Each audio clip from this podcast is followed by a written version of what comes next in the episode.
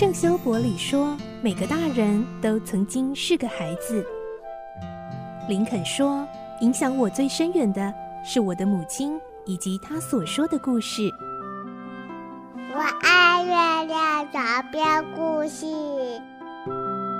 晚安，月亮床边故事。小青姐姐邀请每一位大孩子、小孩子一起听故事，不管多忙，也要和你一起听故事。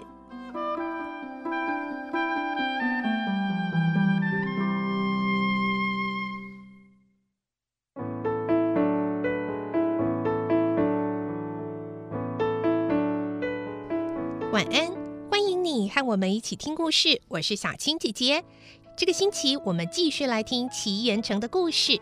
我们的故事内容取材自东方出版社《亚森罗平传奇之奇岩城》同名书籍。今天是二十九集，我们会听到一集到终于解开密语中最关键的第四行了。根据密语的指示，一集到必须找到一处隧道的入口。他能够顺利找到吗？来听今天的故事，《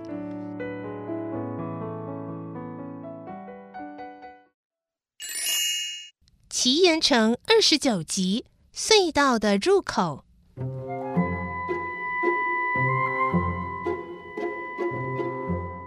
夜越来越深，头脑也越来越清楚，问题似乎也越来越清楚了。最后，一集到终于领悟到，要想进到那巨大针岩的空洞里面去，并不是从海面，而是要从隧道，从陆地通过海底，一定有一条路。那么，隧道的入口要怎么找呢？啊，不用说，小姐们的小屋中刻着 “D.F.” 两个字的地方，一定是入口的记号。所以在第四行一开始就写着 “D”，“D.F.” 上面一条线。D 是代表小姐，下面是代表富莱否赛堡。DF 上面画一条线的话，可能是指示从 D 到下面的记号。所以，那个刻了大字的石床上一定有什么奥妙的机关，按照某种方向拨动，就能够找到隧道的入口。啊，对了，一定是这么一回事。想通了，想通了。一集到真的恨不得立刻飞到那儿去试一试。天刚亮，他就离开旅馆，在中途的大岩石背后，化妆成一个穿短裤夹克的少年水手，三步并两步跑进小石屋里，蹲下来仔细端详，并敲着刻有 “D.F.” 两个字的附近，结果发现全是结实的整块岩石，根本无法移动。看情形，此地又好像没有机关，哎，到底是怎么一回事呢？一急到盘腿而坐，又取出密语来思考。确实，第四行前面这个 D 是代表杜麻塞，中间的 F 是富莱否赛，也就是指海底隧道的入口。但是这些三角形、四角形和数字又是什么意思呢？会不会是？指石壁上刻有这些记号呢？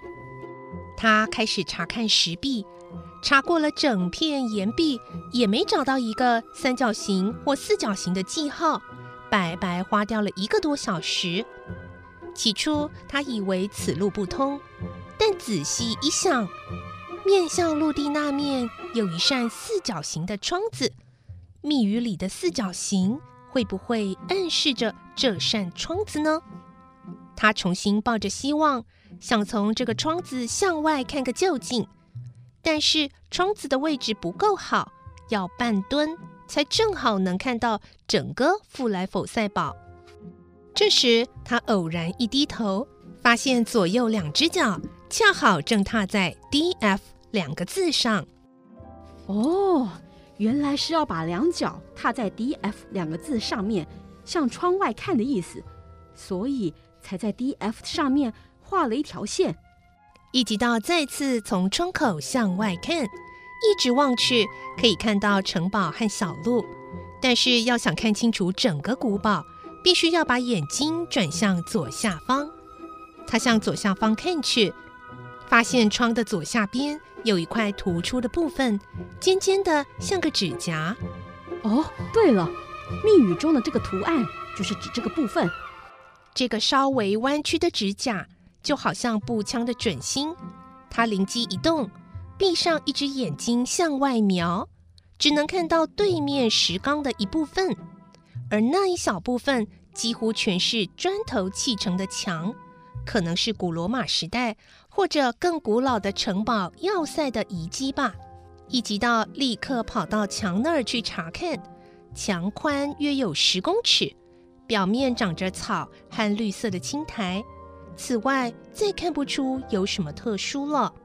失望之余，他只好又回小石屋重新研究。唉，下面那十九的数字又是什么意思呢？是距离吗？他从衣袋里掏出皮尺和线团，把线的一端绑在石头上，量十九公尺后，把它抛到窗外。唉，多么傻呀！从前的人哪里有什么公尺？两百年前所用的长度单位是多阿斯，十九并不是公尺，是十九多阿斯啊！一直到重新换算一下后，把石头绑在三十七公尺的地方，再抛到窗外。沿着线去找和富莱佛赛堡墙壁相交的地方，再拨开附近的杂草，不自觉惊叫起来。那里正好刻有一个十字形的浮雕。啊，我又懂了，密语的十九之后的 F 加，就是指这个十字的意思。发现这个秘密，他兴奋地拿着线的手不禁颤抖起来。他定了定神，开始用双手去搬动那个十字，一直到左右试着动了几下，发现这个十字果然可以动。他用力一转，古老的砖墙真的开始移动。他继续用力转，可是砖墙不动了。这次他不再转，反而用力向里面推去。突然响起了像开锁一样的声音，在砖墙右侧出现了一个一公尺见方、黑黑的洞穴，表面是砖，里面是扇监牢的铁门。啊，找到入口了！一急到不敢再得意忘形，环视了一下四周的情形，赶紧拽住铁门，用力推。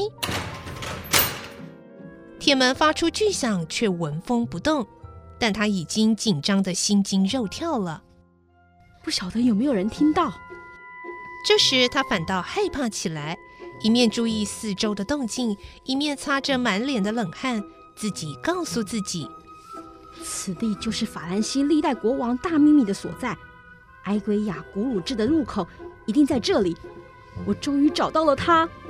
当晚他就写信给巴黎警局，报告发现埃圭亚古鲁治的经过。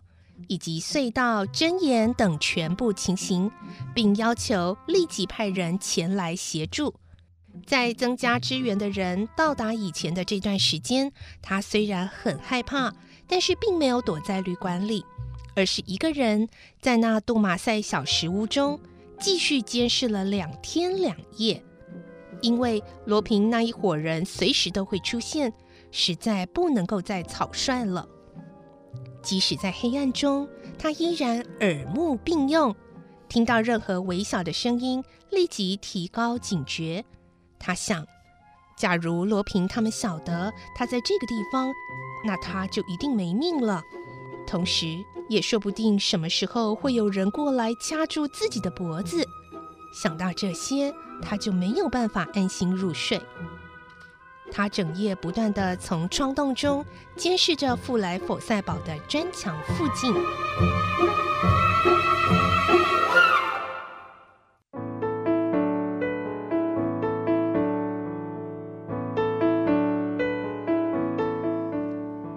天奇岩城的故事就先听到这边了，而节目最后呢，要再提醒一下。还没有参加我们故事小推车的大朋友、小朋友，赶快上到 IC 之音的粉砖活动贴文。只要在 IC 之音粉砖按赞，然后呢，在活动贴文留下标记一个朋友，贴上按赞的画面，就可以获得故事小推车，有二十个免费的，整合了 Podcast 还有网络。